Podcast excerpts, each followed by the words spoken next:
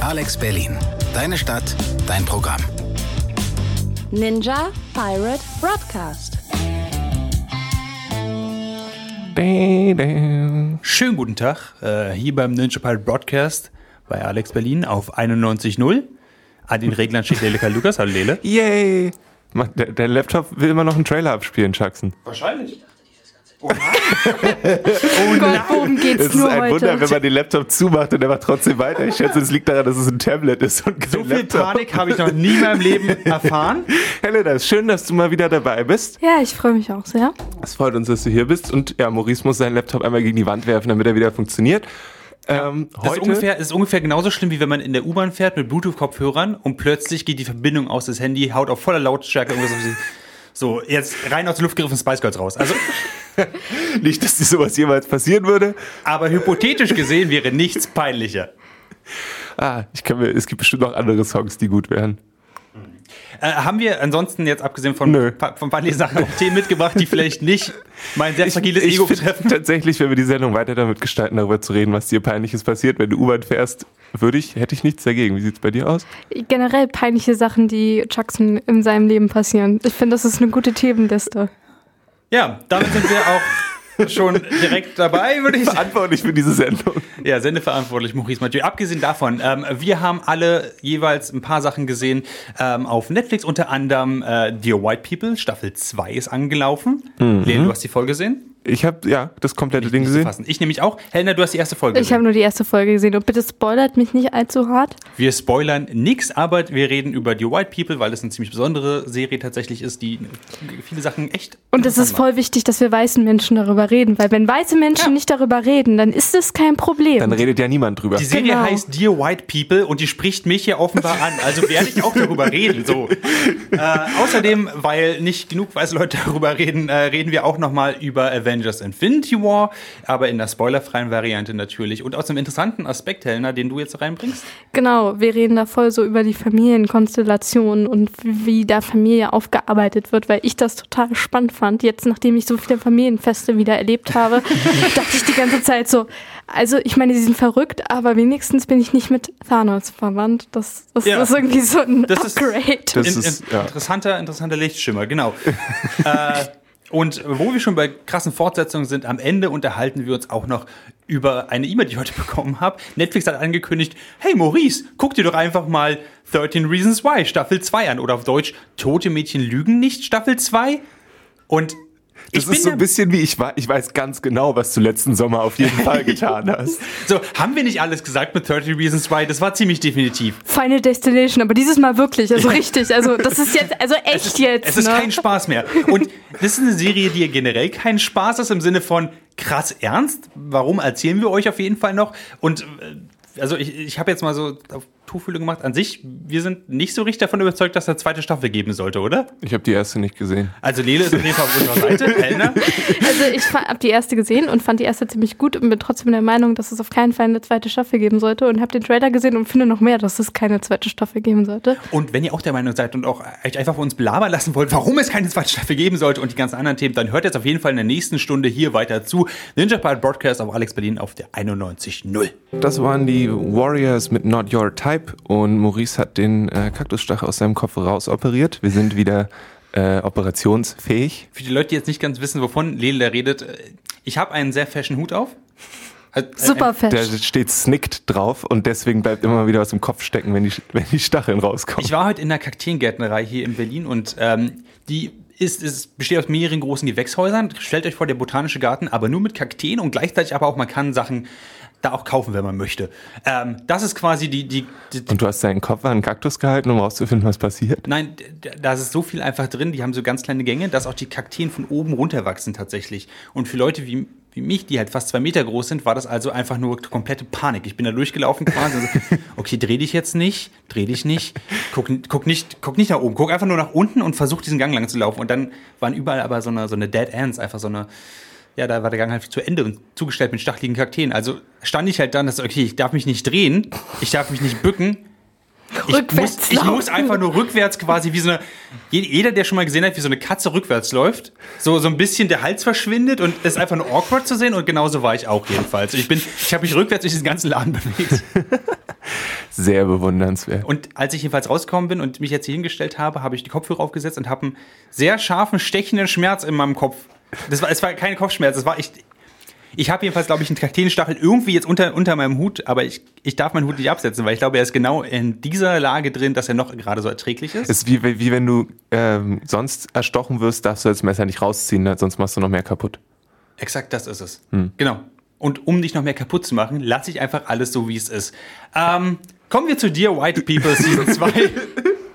ähm, Helena, du hast Season 1 ja auch auf jeden Fall gesehen. Magst du kurz zusammenfassen, worum es geht in der Serie? Ähm, es geht um, ja, also ein College, nee, ein College, ein ja, College, es ist ja. ein College. Ivy League. Genau, ein College, an dem die Samantha White ähm, Studentin ist und ich glaube Kulturwissenschaften studiert oder irgendwie sowas in der Richtung. Es ist College, eigentlich die, egal. die studieren irgendwie so alles. Hauptsächlich ich, aber Film, macht sie oder? das, was wir irgendwie Ja. auch machen, super professionell Radio und ähm, hat Der im eine, Radio sieht so cool aus. ja, Ja, sie benutzt es nur nicht richtig. Ja, Jedes Mal, ich davor sitze, so spricht man nicht in Mikrofone. Das, so, so funktioniert das nicht. Ja, vor allem liegt sie da auch immer so rum und macht einfach nur irgendwie so eine kleine Bewegung und auf einmal läuft alles.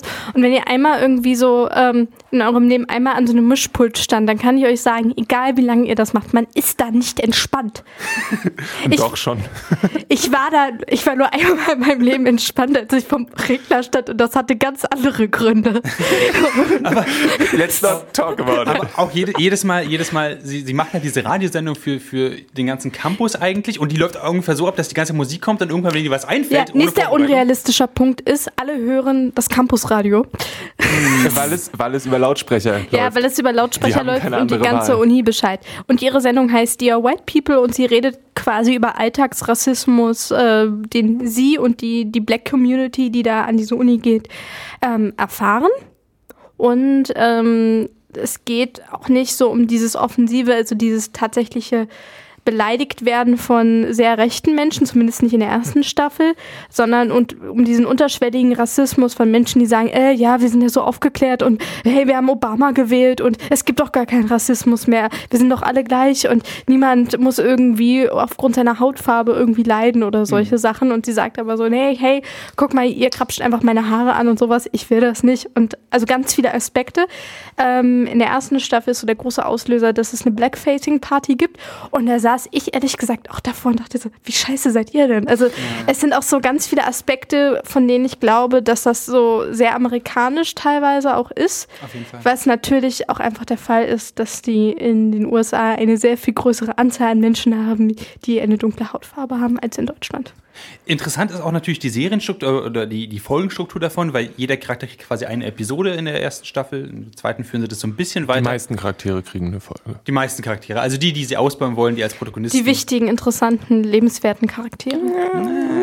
De debatable. Aber jedenfalls, man, man, man, sieht halt, man sieht halt interessante Aspekte aus und das, dieses Problem quasi, dieses, dieser Alltagsrassismus einfach aus verschiedenen Perspektiven. Man sieht halt das von dem Typen, der eigentlich ähm, sich schon politisch total gut etabliert hat und eigentlich die ganze Zeit nur äh, Shake Hands macht und ja, total gut adjusted eigentlich wirkt. Also Troy, der, Ja, der, Sohn des, äh, des Dienst.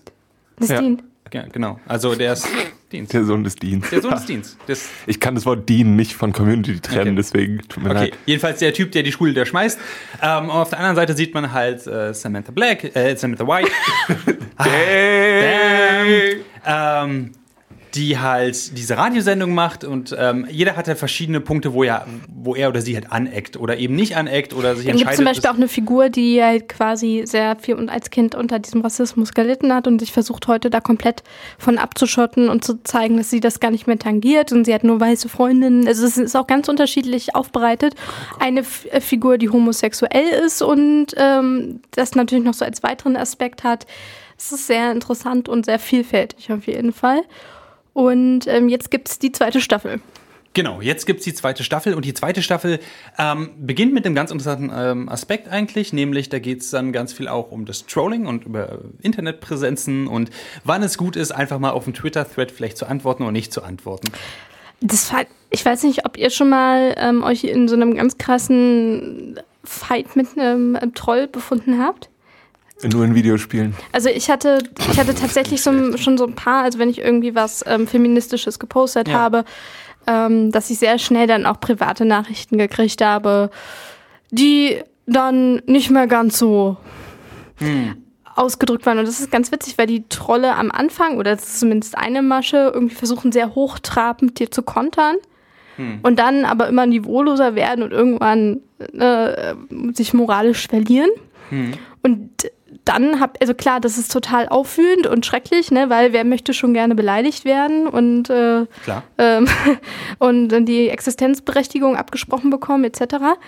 Ähm, und bei mir ist es zumindest immer so gewesen, also wenn es dann ins persönliche, eklige ging, da habe ich dann geblockt. Wollte ich persönlich nichts mehr mit zu tun haben, auch weil ich mir so dachte, ich bin ja moralisch sowieso überlegen. Also dieser Gedanke von, du hast gar keine Argumente mehr, und sondern musst mich jetzt beleidigen, das hat mir auch schon wieder dann so dieses Gefühl gegeben, ja, okay, gut, dann habe ich halt gewonnen für mich jetzt. Also ich kann Ja. damit auch noch abschließen. Und Samantha kann in der ersten Folge nicht so gut damit abschließen. Es gibt einen Typen, der sie sehr ähm, krass beleidigt. Also am Anfang ihr so sagt, naja, du bist ja die eigentliche Rassistin hier, bla bla bla. Und dann wird's aber echt schlimm. Und ich Ja. fand das so gut gemacht, weil ich saß am Ende auch da und habe auch geheult. Und mir tat das so leid. Also es war so viel Gefühle in mir. Also ähm, und gleichzeitig dachte ich mir aber auch so, aber warum hast du? Es gab doch schon diesen einen Punkt, wo du hättest dir sagen können, guck mal, der ist gerade so verbal entgleist. Ja. Du hättest doch wissen müssen, dass du stärker bist. Und warum schreibt sie weiter? Das habe ich nicht verstanden, aber vielleicht kann ich das auch nicht nachvollziehen, weil ich zumindest aufgrund, noch nie aufgrund meiner Hautfarbe diskriminiert worden bin. Aber das war zum Beispiel was, was ich total verstanden habe bei, bei dem Charakter, so wie ich sie halt bisher mitbekommen habe. Weil Sam ist diese, diese Aktivistin bis zuletzt. Also dieses, zum Beispiel aus der ersten Staffel kommt ja da noch raus, dass sie eigentlich diejenige war, die diese Einladung geschickt hat für diese Blackface-Party, einfach weil sie ähm, aufzeigen wollte, dass dieser Alltagsrassismus eben immer noch unter der Oberfläche da ist und dass es bloß einen kleinen Instigator geben muss, um das halt nach nach oben zu bringen. Und der war sie halt, einfach nur um Ja. das zu zeigen. Und das ist sie halt bis zuletzt. Sie ist, sie ist einfach, so wie ich sie mitbekommen habe, einfach, sie kann es nicht in Ruhe lassen. Für klar, sie, das ist total in Character. Ja, auf jeden genau. Fall. Es passt auf jeden Fall zu ihr. Aber trotzdem, wenn du so als Außenstehender dir die Serie anguckst, also ich saß da trotzdem da so, aber warum? Aber du, du musst auch Absolut. merken, dass es, also irgendwie will ich sie auch beschützen in dem Moment, in dem ich das Ja. gucke, will ich mir auch so denken, so, tu dir das nicht an. Ja. Also das ist ja auch einfach unfassbar zermürbend und schrecklich, das auf so einer extrem würdelosen privaten Ebene zu ziehen. Und Ja. es tat mir einfach so leid. Es tat mir so unfassbar leid. Aber deswegen, ich bin jetzt schon richtig aufgekratzt und kann gar nicht mehr erwarten, die nächste Folge zu gucken. super interessant ist eben auch, weil nicht rauskommt, zumindest nicht in der ersten Folge rauskommt, wer denn eigentlich dieser Troll ist. So. So wie im Real Life eigentlich auch. Du weißt ja auch nicht, wer dahinter steckt. Ne? Ja, aber das, das Gruselige daran ist ja, dass so ein bisschen ähm, schon eingegrenzt wird, dass es wahrscheinlich mit dieser Schule, mit diesem Winchester Ivy League College zu tun hat. Ähm, und äh, deswegen fühlt sie sich natürlich da auch noch privat total angegriffen, weil es möglicherweise jemand ist, den sie kennt oder nicht kennt. Sie hat sich ja vorher auch schon in der ersten Staffel äh, interessanten intellektuellen Schlagaustausch, in Anführungszeichen, abgegeben mit ähm, einem anderen Typen, der unter anderem diese Blackface-Party auch mit ausstaffiert hat und so. Ähm, deswegen, es, es gibt halt ganz interessante Player und ganz viele interessante ähm, Figurenkonstellationen einfach darum. Und äh, das macht es, finde ich, total spannend. Dass es nicht einfach nur ist, ah, irgendein random Troll im Internet, mit dem schreibt sie halt und dann ist geblockt und dann kommt es nicht mehr, sondern tatsächlich, das ist quasi das Anti-Dear White People, was gerade sich da aufbaut. Und das, Leute finden das halt offenbar gut. Es kommt ja in, in vielerlei, also äh, wie soll ich sagen, am, äh, am Anfang der ersten Staffel sind, werden ja auch verschiedene Häuser zusammengelegt aus verschiedenen Gründen. Das heißt, das vorher vornehmlich schwarze ähm, Haus ist jetzt durchmischt. Und ähm, das ist eine Sache, die zum einen sehr humorvoll aufgenommen wird und da verstecken sich dann immer wieder so kleine Sachen drin, dass es jetzt überall Yoga-Gruppen gibt, weil die Weißen da eingezogen sind und so weiter und so Aber fort. ich finde es ja auch immer so geil, wenn die Weißen darüber lästern, dass andere Leute noch viel weißer sind als sie, oder? Das ist doch, ich, ich feiere das, das so sind sehr. ganz viele weil, tolle Sachen drin, Weil ja. ich mich da auch immer teilweise so sehe, wenn ich denke so, boah, weißer hättest du jetzt gar nicht agieren können. Hm. Und dann, dann gleichzeitig denke ich mir auch so, okay, aber wenn ich das sage, dann bin ich ja genauso die gleiche Kartoffel wie der Typ, der das gerade in der Serie kritisiert hat. Ich finde, es generiert einen sehr harten Selbsthass als weißer Mensch, der aber absolut verständlich und ertragbar ist. Ja, nee, und was dann, was es dann nebenbei noch gibt, ich weiß nicht, ob es auch schon in der ersten Folge ist, ist dann diese, die ist aber auch im Trailer mit drin, diese andere Ra Dear Right People, Ja. äh, zweite Radiosendung, die das Ganze umdreht und Die ähm, auch diesen Schroll total feiern. genau, Ja, und das, das- ist genau. Ja, das ist dann so eine, ich finde, es sind zwei, zwei Züge, die sich da so durchziehen. Die, die eine Sache, die ihr Ding macht und das andere, was auch irgendwie, ja, das ist so sehr realistisch in dem. Es ist immer überzogen, aber es ist immer auch so, dass ich genau weiß, ich kenne Menschen, die so argumentieren. Das Geile ist ja aber auch, dass, also was ich jetzt gesehen habe, war, dass wir so ein bisschen was über ihre Background-Story erfahren. Also so diese, Sams? Ja, Sams. Ja. Also diese erste Szene, so wie, wie wir sie sehen, dass sie am Küchentisch sitzt und ihr Vater ist ja weiß und die, dann diese Szene, dass ihr Vater sie anruft und ihr so dann sagt so, ach ja, ich bin so ein bisschen trottelig und äh, Ja. ich, ich wollte eigentlich nur eine SMS schreiben, aber jetzt habe ich dich aus Versehen angerufen und warum sehe ich dich denn überhaupt? Und ihr dann Ja. so sagt so, legst du dich schon wieder mit Leuten im Internet an? Ja, mach's doch für dich nicht so kompliziert. Ja, genau. Also, Have you just called me to tell me I'm complicated? Und ich sag, oh. Und die Situation ist einfach so, so, so man, man weiß genau, wo es auseinanderläuft und so, aber man kann beide irgendwie so ein bisschen verstehen. Und der arme, trottelige Vater, aber ich kann auch sie verstehen, weil sie gerade in dem Trollkampf ihres Lebens ist, in dem Moment. Und sowieso agitated. Aber ja, sonst äh, würde ich sagen, äh, schau die Se Serie auf jeden Fall zu Ende. Ähm, ich war sehr glücklich Ich in vielerlei nicht Dinge. Überhaupt nicht. Also- Also, okay, sagen wir es so, ich habe das auch, ich habe vieles der Serie auch eher aus dem aus einem Drama-Standpunkt äh, betrachtet. Also will they, won't they? Und Mhm. deswegen war ich da, glaube ich, anders dran als. am Ende sind alle tot.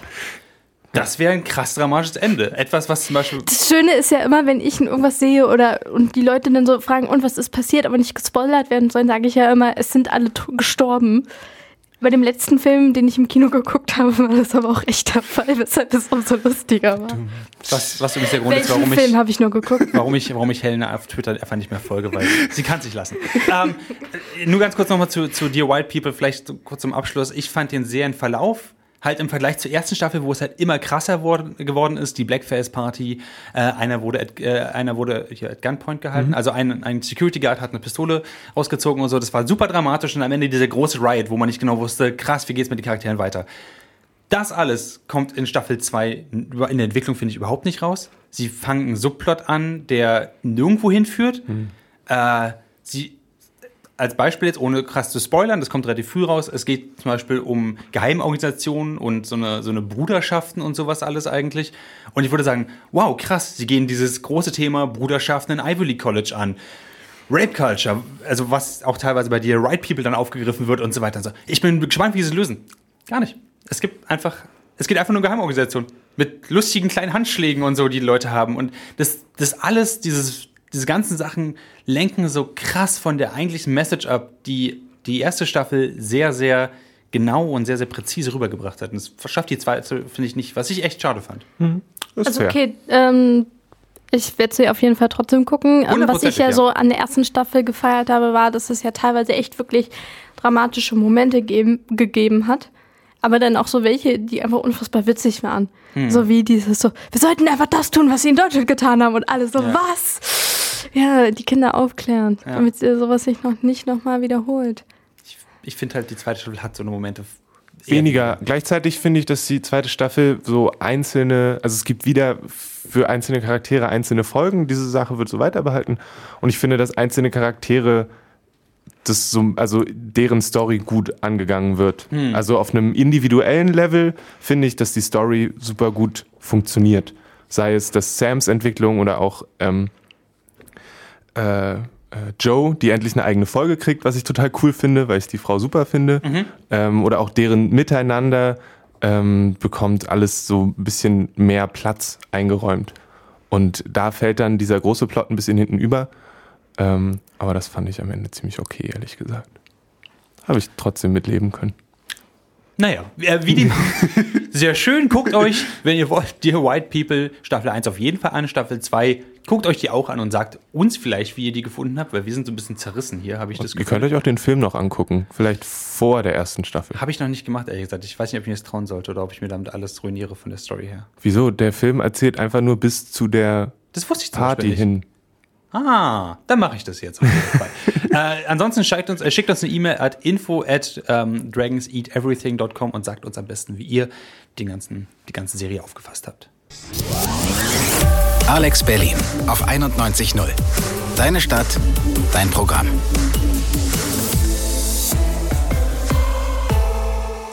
Und ihr hört immer noch den Ninja Pirate Broadcast bei Alex Berlin auf 91.0 mit Helena Maurice und meiner Wenigkeit, dem Lele. Und jetzt geht es um einen Film. Das ist nicht der letzte Film, den Helena gesehen hat. Ganz bestimmt nicht. Sie hat dazwischen nochmal einen anderen Film gesehen. Ein Ja, aber, aber über diesen Film hat einfach noch keiner geredet. Es hat noch kein Feuilleton diesen Film auseinandergenommen. Es hat bestimmt Nee. auch noch keine Videos, Ja. die das Dies- in irgendeiner Art und Weise Ich habe bewertet gelesen, haben. dass es nicht gut ist. Also ich habe starke Kritik daran gelesen, dass der Film sich keine Zeit nimmt, um dir zu erklären, wer die Leute eigentlich sind. Ähm, Da- Darf ich kurz das kleine Indie-Projekt, was wir hier gerade besprechen wollen, kurz beim Namen nennen? Wir reden jetzt über Avengers Infinity War. Kennt ihr bestimmt nicht. Ja. 20 Jahre in der Mache, 5 Dollar Budget.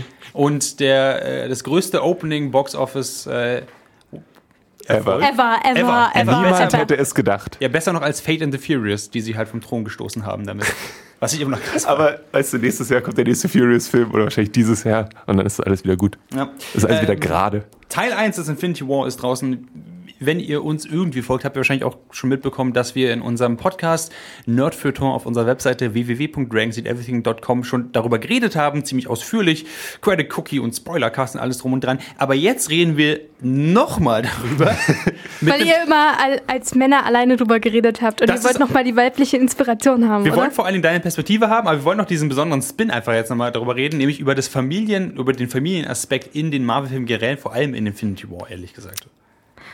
Ja. Hit it. Also es ist natürlich auch perfekt, dass wir eine Frau dazu holen, um über Familiensachen zu reden. Von daher denke ich, können wir jede, jede Checkbox in dieser Sendung schon mal abhaken. Ist auch gut, wenn ich sie weiterhin unterbreche, dann können wir noch ein Häkchen machen. Lass mich das nochmal mansplainen. Also, warum wir. Nein, okay. Wir sind übrigens alle weiß. Ja, das sollten wir Das haben wir schon geklärt. Das haben wir schon geklärt. Das ist Ja. Ähm, Helena, wie hat dir denn Avengers Infinity War gefallen? Ähm, ich, das, äh, okay, ich fange mal so an. Ich saß so gefühlt in der fünften Reihe vorne, also ganz weit vorne. Und gut. bin rausgegangen und hätte fast gekotzt, weil mir so übel war von dieser Action. Also, Hast du in habt ihr 3D schon mal- geguckt? Nee, nee, normal, aber wenn du ganz weit vorne sitzt, also ich krieg, ich habe das einzige Mal, dass ich so weit vorne war, sah, war bei Mr. und Mrs. Smith und seitdem saß ich nicht mehr so weit vorne, weil ich dachte, oh Gott, wenn ich Filme von so weit vorne mit so viel Action sehe, dann muss ich kotzen. Und ratet mal, welche Gefühle ich bei dem hatte. Das scheint Aber da war sehr. ja kaum Action in dem Film. Nee, es gab aber ja es nur hat- es hatte- emotionale Momente. Es hat aber was mit den Perspektiven zu tun, etc. Ist ja auch egal. Jedenfalls, äh, nachdem ich sozusagen mein Gehirn davon erholt hatte, dass ich äh, ziemlich regelmäßig die Augen zu machen musste, um nicht meiner sitzbaren Nachbarin auf die Füße zu kotzen, ähm, fand ich ihn ehrlich gesagt nicht scheiße. Vielleicht liegt es aber auch daran, weil ich die Charaktere alle relativ gut kannte. Ich habe auch diesen Film gesehen, der quasi kurz davor spielt, also der Du meinst Thor Ragnarök? Genau. Ach, das, das darüber reden wir, ja? Okay. Darüber reden wir. Okay, ähm, genau, also dass, dass die, ich den Anschluss kannte. Das war, glaube ich, praktisch. Und ich wusste, wer Loki und wer Thor sind. Und das war, glaube ich, auch ganz praktisch. Ich wusste auch, wer Thanos ist. Das klingt wichtig. Ich wusste auch, wer Spider-Man ist und wer Iron Man ist. Und soll ich jetzt alle Figuren aufzählen, die ich beim Namen kenne? Ich, ich würde einfach mal gerne fragen, wenn du jetzt aber ein paar davon nicht gekannt hättest oder nicht davon kennst, Mhm. hättest du den Film trotzdem gut gefunden? Weil es gab so ein paar Sachen, wo ich gesagt hätte, hätte ich jetzt nicht Film XY gesehen, also Thor Ragnarök beispielsweise oder Guardians of the Galaxy, hätte ich keine Ahnung, warum mich irgendwas davon interessieren sollte. Ja, aber äh, ganz im Ernst, wenn, wenn, wer, wer ist, also ich frage mich mal, welche Menschen denn so dumm sind und sich ne, die krasseste Fortsetzung aller Zeiten quasi angucken. Von Filmen, die ungefähr seit zehn Jahren laufen, ist seit zehn Jahren, ne? Iron Man äh, kam vor zehn Jahren raus. Ich frage mich, welche dummen Menschen das machen. Ich weiß, es sind sehr viele, aber ich frage mich, warum. Also ich würde niemals auf diese bescheuerte Idee kommen.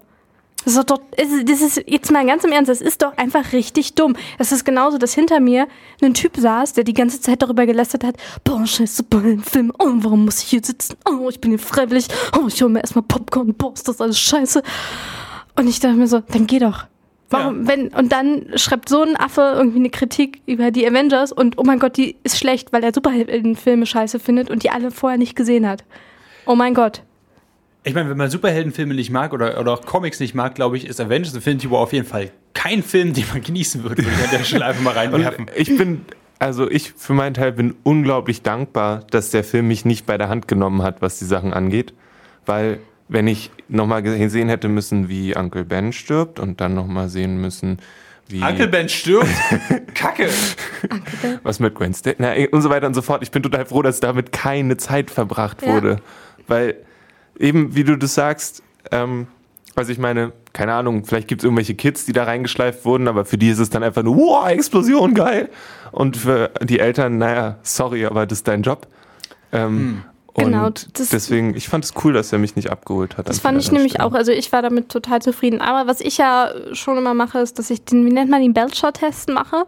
Bechtel. Bechtel, Bechtel-Test, Bechtel-Test, ja oder? genau. Den haben wir also- nämlich auch besprochen. Benannt von. Und, und, Bechtel. ähm, und in dem Moment, in dem äh, sich drei Frauen qu- quasi prügeln bzw. gegenseitig retten, hat er auch quasi Bestand? Hat er nicht? Nein, reden Sie dabei über einen Kerl? Sie reden über einen Kerl. Sie beginnen diesen. Das, genau darüber haben wir nämlich. Das hat mich nämlich auch so Das habe ich extrem. nicht verdrängt. Das hat mich so extrem aufgeregt, dass sie quasi. Sie fangen an und sie kommen mit diesen. Also übrigens, Spoiler, jetzt ab Nee, jetzt nee, nee, wir reden nicht. Es sind drei Frauen, Es die sind- sich irgendwann mal prügeln. Genau, das ist an diesem, an diesem Punkt und sie fangen an mit, lasst sie, äh, lasst sie nicht durch, dass sie ihn bekommen. Und damit beginnt der Kampf. Und ich denke mir so, mh, das hätte man anders lösen können, glaube ich. Schon allein, weil es mir aufgeregt hat, dass sie so ein großes Ding daraus machen mussten, dass sie die einzigen, die einzigen Frau, weiblichen Charaktere so zusammenbringen, was mich einfach nochmal darauf gestoßen hat, was für ein Problem eigentlich im Marvel-Universum hey, mit, mit Frauenrollen einfach besteht. Das ist absolut korrekt. Ähm, das nächste ist, worüber ich äh, nachgedacht habe, also als ich diesen Film gesehen habe, war, dass eine Freundin von mir mal gesagt hat, dass sie ähm, Marvel nicht so gut findet,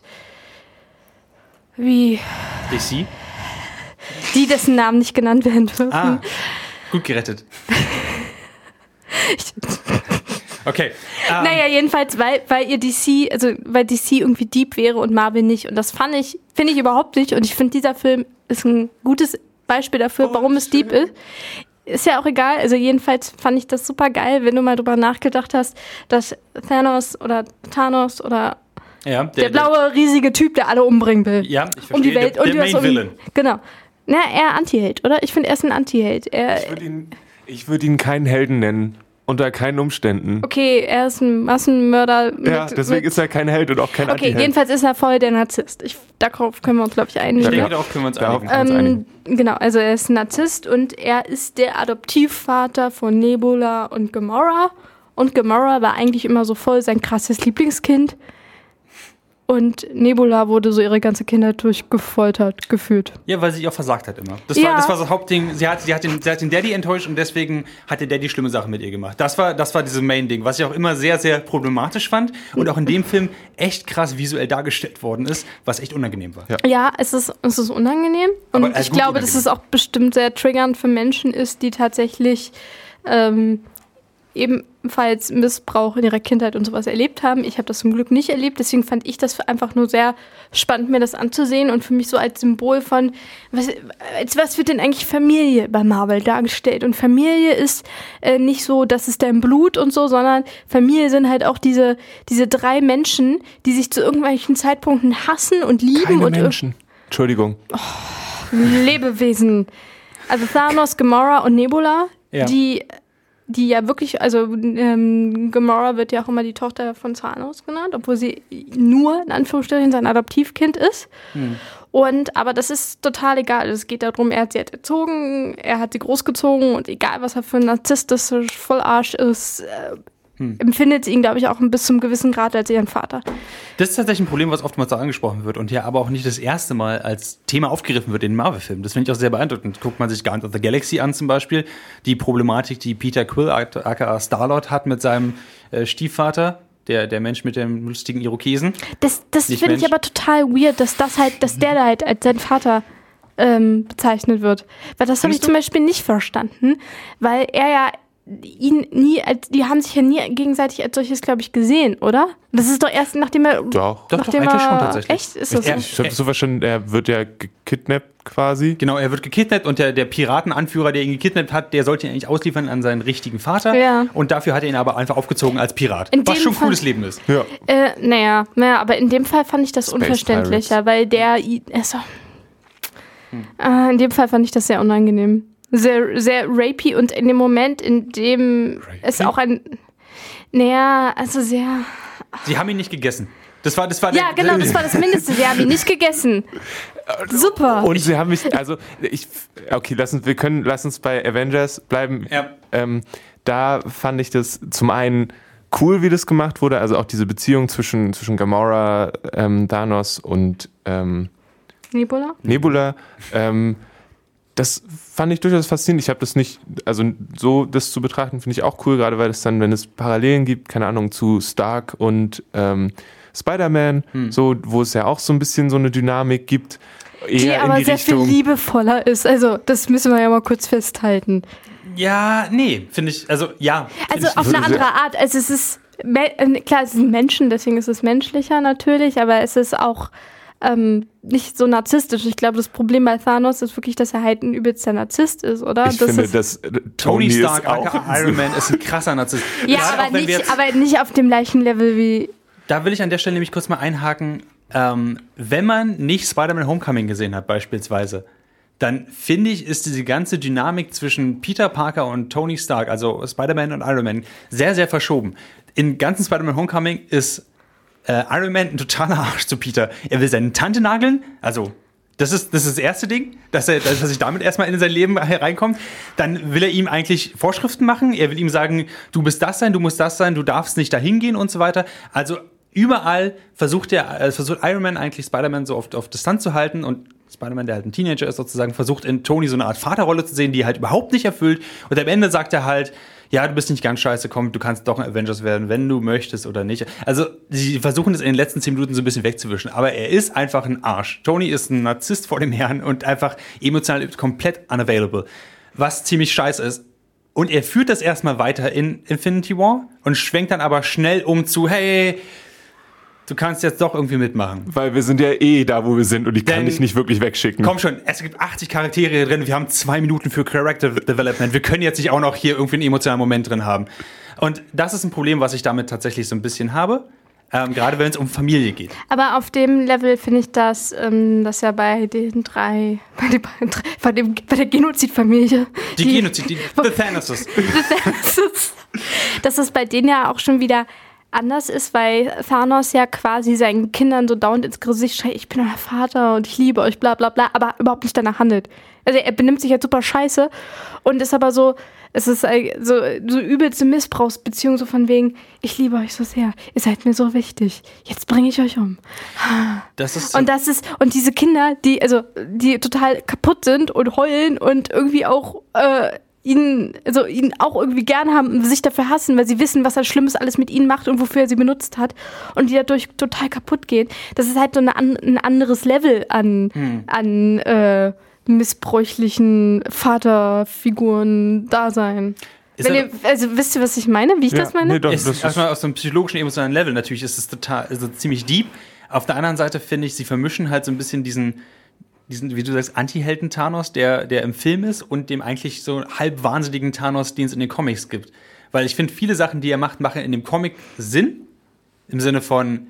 Er ist ein bisschen Psychopath, ne? Er Soziopath. Ist, er ist ein Soziopath, er ist krass wahnsinnig und, und äh, will eigentlich nur Mistress Death, was die Personifikation des Todes ist im Marvel-Universum, beeindrucken. Um die, ja. Und also einfach, das ist quasi das ist ein Skelett, ein Skelettkopf, aber auf einem Körper einer, einer 90, 60, 90 Frau. Wenn ihr wissen wollt, wie sie aussieht, ich bin als Halloween-Kostüm als Mistress Death gegangen. Sweet. Also einfach mal auf mein Halloween. Jetzt wissen wir nicht, wie sie. Hä? okay, carry on, Jackson. Danke. Ähm, jedenfalls. Und bestimmte Sachen würde ich sagen, machen im Comic einfach mehr Sinn, wie zum Beispiel, dass er so wahnsinnig ist und seine Kinder halt emotional so abused. Und gleichzeitig ist er aber auch ein fühlendes Wesen, was durchaus einfühlsam sein kann, auch im Film. Das hat mich so ein bisschen verwirrt, aber ich finde, sie stellen es trotzdem ziemlich gut dar. Ich, ich weiß nicht, mich hat es trotzdem mitgenommen, wie sie, wie sie miteinander umgegangen sind bis zu einem bestimmten Punkt. Ja, ich, ja. Ich, ich, also ich habe diese, diese, dieses tiefe Reingehen finde ich total spannend. Ich finde es auch an anderen Stellen, weil ich finde es total cool und interessant, wie bei Black Panther Familie eine Rolle gespielt hat, weil es oh ja. komplett anders war. Also einfach die, die Dynamik war total cool, ähm, weil an, oft ist es mit, also ich meine, auch vorher Hawkeye, seine Familie hat eine Rolle gespielt in dem, äh, bei Civil War war das, glaube ich, oder? Ist das ja. Nee, Age of Ultron, oder? Age, Age of Ultron, Ultron ja. Genau. Da ist Hawkeyes Familie mit drin und auch sonst ist ja weiß nicht, Ant-Man, auch wenn man wahrscheinlich von dem Film nicht reden darf, ähm, spielt auch Familie eine Rolle. Ähm, ist ein cooles Thema und funktioniert eigentlich auch immer gut, weil wir uns da alle gut reinversetzen können. Also die, diese Beziehung nachzuvollziehen ist einfacher, als wenn sich die Menschen überhaupt nicht kennen würden und anfangen würden, sich beschissen zu behandeln.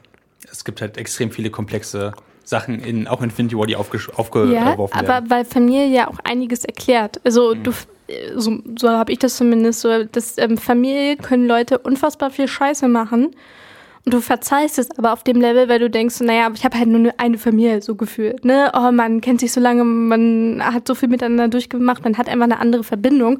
Du kannst nicht einfach sagen, so, ja, okay, du bist scheiße, ich gehe jetzt mal weg, sondern du triffst dich halt an Weihnachten wieder. Aber genau das finde ich ist eine echt gefährliche Message, die der Film halt teilweise sendet, weil doch, das kannst du sehr wohl machen. Das ist durchaus möglich. Also nicht, es gibt keine unsichtbare Force, die dich da zusammenbringt oder so. Das und gerade im. Vergleich Gamora, Thanos und so, also diese. Ja, das meine ich ja auf dem, also klar, ne, das, das kennen die Menschen, die halt eine Familie haben, die nicht super schlimm ist. Also jeder hat ja irgendwie so ein paar Probleme oder sowas, oder die meisten Menschen würden sagen so, ja, auch in der Familie gibt es ab und zu Situationen, wo äh, auch Kinder wütend auf die Eltern sind und umgekehrt und Geschwister aufeinander. Aber äh, dass, dass man denen das eher verzeihen würde, als jetzt jemanden, den man irgendwie seit zwei Jahren kennt, mit dem man eigentlich gut klarkommt und sich dann aber denkt, so, ach, du hast einen Autounfall mit Fahrerflucht, sage ich jetzt mal zum Beispiel, gebaut.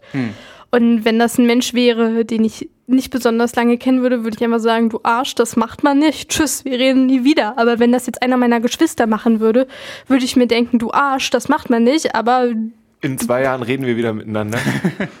ja, Äh, zwei bis fünf. naja, also es ist, es ist halt, es Nachdem ob die Person gestorben ist, die angefahren wurde.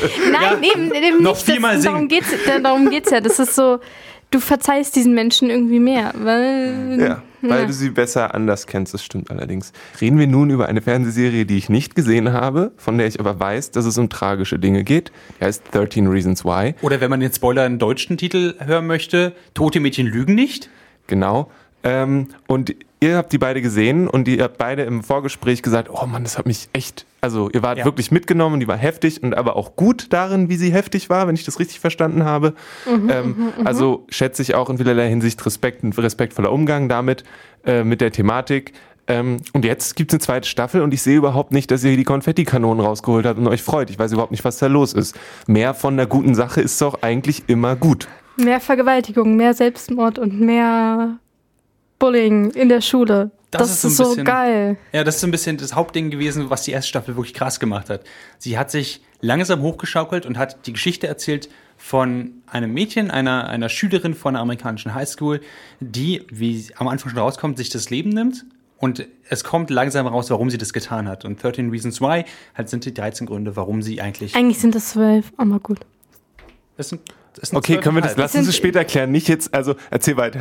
Es sind jedenfalls, es sind verschiedene, es sind verschiedene Gründe ähm, in der Erzählstruktur halt eingebettet, warum sie sich halt umgebracht hat. Und es geht eigentlich so ein bisschen darum, dass es nicht so ein Grund war, weshalb sie das jetzt gemacht hat, sondern dass es eben ähm, jeder Grund den anderen so ein bisschen bedingt hat, dass sie weiter ausgeschlossen Ja. ähm, wurde, dass sie ähm, sich isoliert gefühlt hat, dass sie dachte, es gibt niemanden, mit dem sie wirklich darüber reden kann und ähm, dass wir einfühlsam, also eigentlich sagt die Serie, seid einfühlsamer, versucht immer Leuten ein Ohr zu bieten und ähm, hört euch ihre Geschichte an und wenn jemand irgendwie weint zusammenbricht, dann geht nicht weg, sondern haltet das aus, dass ihr mal angeschrien werdet, aber versucht für diese Person da zu sein. Und es endet halt auch quasi damit, dass man nicht nur die Gründe mitbekommt, sondern auch, dass die Welt, in die man in diesen verschiedenen Folgen halt Einblick bekommen hat, auch wirklich noch so ein bisschen weiterlebt. Man, man denkt halt die ganze Zeit, oh, das war ja krass, aber die Geschichte ist jetzt ja vorbei. Das heißt, keine Konsequenzen für niemanden. Und das ist halt nicht so. Es gibt halt Einblick in Leute, die halt gerade was Ähnliches durchmachen zum Beispiel. Und ähm, wie leicht es ist, sowas auch tatsächlich zu übersehen, was unter der Oberfläche halt einfach brodelt, beispielsweise. Ähm, und es hat ein sehr, sehr interessanten, interessantes offenes Ende gehabt, dass man so gesagt hat, wow, das ist krass, gibt mir eine Menge zum Nachdenken und dass man diese Gründe halt eigentlich einfach so wegschieben kann, beispielsweise.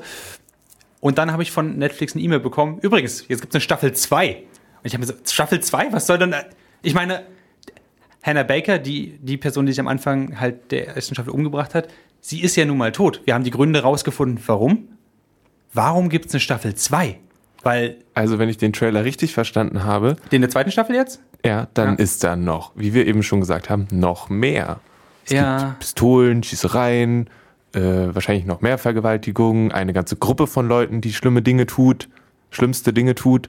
Und aber ja, Das ist fällt raus eigentlich, oder? Also, Also, also, was ich halt an, aus dem Trailer so ein bisschen rausbekommen habe, ist, dass sie das aufgezogen haben wie so ein typisches Murder Mystery amerikanische Samstagabendserie. Und Also die diese Revenge Crew, Genau. die gegen die ähm, Bully Crew re- kämpft. aber diese Themen, die sie halt angehen, die zumindest in der ersten Staffel angegangen sind, sind halt viel zu sensibel, um sie in dieser Form aufzuarbeiten. Du kannst nicht einfach, also sie haben irgendeinen Popsong runtergelegt und so, und unter jedem Beat hat jemand was auf die Fresse bekommen oder 18 Leute rennen einfach weg, um Action reinzubringen und so. Und die Themen sind viel zu sensibel, meiner Meinung nach, zumindest so wie ich auch das wahrgenommen habe, weil mich jetzt auch echt mitgenommen, tatsächlich, ähm, das so direkt direkt zu, zu erleben quasi durch diese Serie, ähm, wie diese verschiedenen Emotionsausdrücke sind.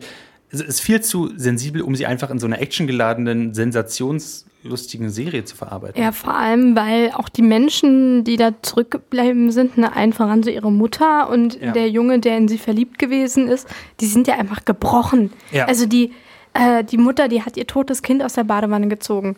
Ja. Und so, das ist, das ist ja nichts, was irgendwie durch eine Racheaktion oder eine zweite Staffel jemals gut werden kann. Ne? Die kann vielleicht irgendwann mal leben, ohne jeden Abend sich in Schlaf zu heulen, aber das sind Menschen, die haben das jetzt einfach erlebt. Und ich habe das Gefühl, diese zweite Staffel soll jetzt irgendwie so zeigen, so, und dann schleifen sie die vors Gericht. Ja. Also die Typen, die ihr gewisse Sachen angetan haben, und dann machen sie das, und dann prügeln sie sich alle in der Schule, und dann gibt's so eine Gang, die gegeneinander ankämpfen, und das ist alles total crazy, und vielleicht so ein bisschen Bonnie und Clyde, und, und dann kommt Hannah Baker als Geist oder als Figur, als Erinnerung, Als Psychose, ja. und du denkst dir so, das hat nichts mit diesem wirklich sensiblen, wenn auch sehr visuellen, Ja. aufklärerischen Gedanken der ersten Staffel zu tun. Und es ist einfach so krass darauf aus, einfach noch mehr Kohle mit so einer erfolgreichen Geschichte zu machen, die ja aber einen super ernsthaften und aufklärenden Hintergrund hat.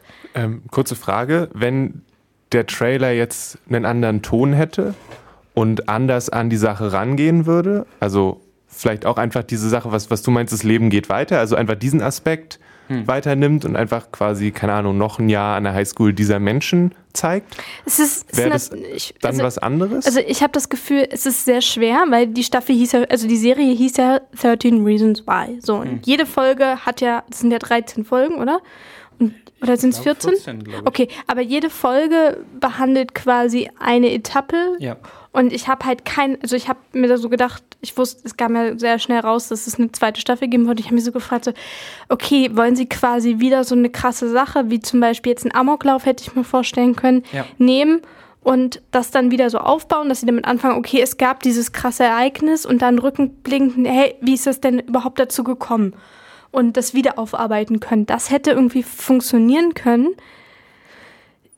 Aber ich finde es einfach so taktlos. Ich finde es so super taktlos. Ja, sie hätten es auch genauso 13 Reasons More nennen können, was einfach, es, es kommt wie ein Cash Grab rüber und gleichzeitig, sogar wenn ich sagen würde, okay, ich lasse jetzt diese ganzen, diese ganzen Gründe aus der echten Welt einfach hinter mir, so zum Beispiel wirtschaftliche Interessen oder sowas und gucke mir einfach die Serie an.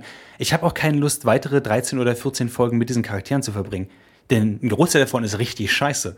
Ich habe keinen Bock mehr, mehr darüber zu erfahren, ehrlich gesagt, einfach, weil ich finde, alles wurde gesagt in 13 Folgen. So, wie es halt wirklich für sich genommen Sinn macht. Und ähm, Und ja, klar kannst du einige bis zum gewissen Grad auch verstehen, warum sie manchmal nichts getan haben oder Klar. so, ne? Weil, weil sie sind auch Teenager und Teenager sind sehr hart darauf aus, irgendwie Fame zu haben oder so, aber dennoch sind es halt Leute, von denen du denkst, ey, ihr seid daran schuld, dass dieses Mädel tot ist. ja. Und das kann niemand den wirklich so gut verzeihen. Und halt, für mich ist halt jede, jede weitere Folge, die sie halt darauf setzen und weitere Gründe dafür finden, wenn es wirklich in diese Richtung geht. Also eine der Sachen, die man im Trailer gesehen hat, Hannah Baker wasn't the only one. Wo ich denke so, ist aber es ist doch die erste, die sich in dieser Schule umbringt, deswegen ist es ja so. Ja, genau. So, und dann, dann, dann wenn ich, wenn ich mir das halt so überlege, dann will ich die Leute einfach nicht mehr verstehen, weil die haben ihre Chance gehabt, die haben es halt verkackt. Ich weiß, warum sie es verkackt haben. Und es sind sehr, sehr diverse Gründe und natürlich auch alles sehr kompliziert in sich. Aber es wurde angedeutet, sie haben es erzählt, es, es muss nicht weitergehen. Ich persönlich, ich sehe der Staffel echt kritisch gegenüber. Vielleicht wird alles anders, vielleicht ist die Staffel auch ruhig, es ist diese zweite Staffel von ähm, 13 Reasons Why auch wirklich ruhig und geht respektvoll damit um. Richtig vorstellen kann ich es mir aber nicht. Also ich werde es versuchen, mir anzugucken. Ich weiß aber nicht, ob ich es durchziehen werde. Also es ist schon so eine Sache, der ich sehr kritisch gegenüberstehe. Kritischer als den Defenders oder Iron Fist. Ja, auf jeden Fall. Also anders als Dear White People zum Beispiel, der, wo ich die zweite Staffel einfach her- herbeigesehnt habe und mich echt gefreut habe, als ich kam und dann ein bisschen enttäuscht war, ähm, gehe ich an die Staffel, in die zweite Staffel von 30 Reasons Why tatsächlich schon sehr, sehr kritisch von vornherein an. Auch weil ich, auch weil ich diesen Fangirl-Charakter dahinter nicht verstehe. Also warum Leute, die mit gegenfiebern, also was, oder irgendwie einen Crush auf irgendjemanden haben.